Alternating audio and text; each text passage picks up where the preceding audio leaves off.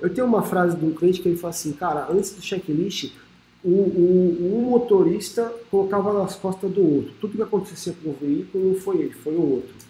Então, com o checklist, a gente elimina isso. Vocês vão ver como.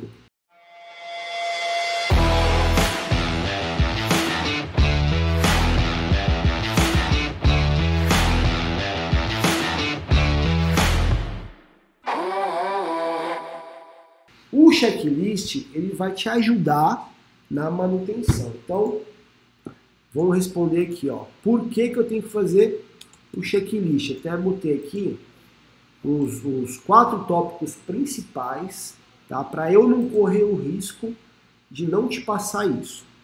Tá? Eu não posso esquecer. Esses aqui são os quatro principais. Então ele vai te ajudar manutenção do veículo, tá? É que tipo de manutenção? Preventiva. Cara, por que manutenção preventiva se muitas empresas só param o carro na oficina quando ele não anda mais? Cara, porque a manutenção preventiva é mais barata, o carro fica menos tempo na oficina e você evita acidente. A manutenção corretiva pode ser que já tenha acontecido um acidente, quebrou alguma coisa, aconteceu um acidente, vai ser mais caro para arrumar.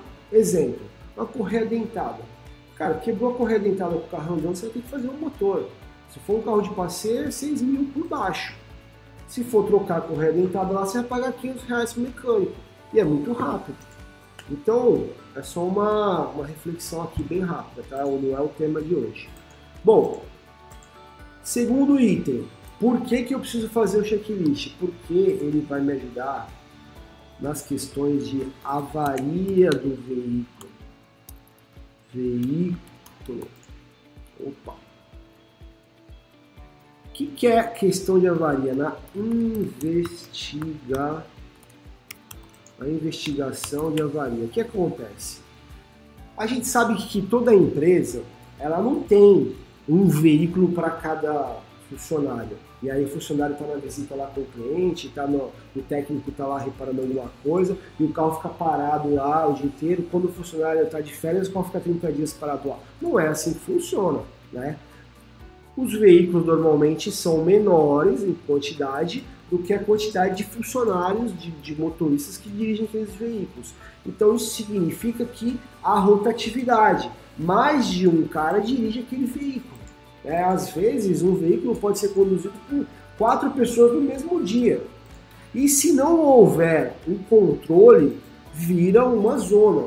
Né? Cada um deixa o carro do jeito que quer, ninguém é dono, vira banheiro público né? de rodoviária. Não, não que ninguém vai mijar dentro do veículo, não é isso. É falando em termos de arrumação, né? em termos de organização. Então existem algumas coisas que precisam ser controladas. Uma delas é, como que eu estou pegando o veículo da empresa e como eu estou entregando esse veículo para a empresa. Isso aí é extremamente importante. Eu não posso pegar um veículo com tanque cheio, eu saio todo lindo, bonitão, e aí eu pego o carro todo limpinho e tal, quando devolvo no final do dia, eu deixo o tanque na reserva, né? E o carro uma bagunça com cheiro de bolacha lá para eu sentar em cima, né? E a outra pessoa que for usar o veículo vai ter que, às vezes, estar tá em cima da hora, atrasado para ir no cliente, vai ter que parar no posto para abastecer. Então, isso é um item, né? Que você precisa controlar no checklist. A gente vai entrar nesses detalhes. Ou então, o que acontece muito é o carro apareceu amassado. Ela tá o para-choque aqui, o para-lama aqui direito, da frente está amassado, está arranhado. Quem foi? Né? Então, eu tenho uma frase de um cliente que ele fala assim, cara, antes do checklist, o, o, um motorista colocava nas costas do outro. Tudo que acontecia com o veículo não foi ele, foi o outro. Então, com o checklist, a gente elimina isso. Vocês vão ver como. Tá? Então, esse é o segundo ponto. O terceiro motivo para você investir nesse assunto tech checklist é a questão jurídica. É, vou até colocar aqui, ó, proteção jurídica. A proteção jurídica, porque, é, como eu falei, a empresa é responsável em dar condições para que o veículo né, fique com a manutenção em dia. Porém, o condutor precisa ser responsável por algumas coisas. Né? Entre elas, fazer o checklist e apontar se tem algum problema no veículo ou não. Além disso, o condutor ele precisa dizer para você que ele está com a CNH dele em dia. Como assim, Júlio? É, porque a CNH ela tem três formas de não estar em dia. Primeiro, ela pode estar vencida, ela pode estar suspensa ou caçada. De repente o cara já estourou os 20 pontos dele, ele já recebeu cartinha, ele não podia nem estar dirigindo mais. E aí no checklist vem um pulo do gato. Então aqui, ó, vamos usar isso aqui, ó. Presta atenção, anota o hack, anota esse hack que, cara, esse é essencial. No checklist, qual vai ser uma das primeiras perguntas que você vai colocar? Você vai, vai colocar todos os itens lá do veículo, que ele precisa verificar, óbvio, mas lá, perto do nome dele, você vai colocar assim, ó. Você está com a CNH em dia, sim ou não? Isso é uma forma de você se proteger, da empresa se proteger e dizer o seguinte, olha, esse cara pegou o carro da empresa aqui, matou uma pessoa em alta velocidade e, e eu não sabia que ele estava com a CNH vencida.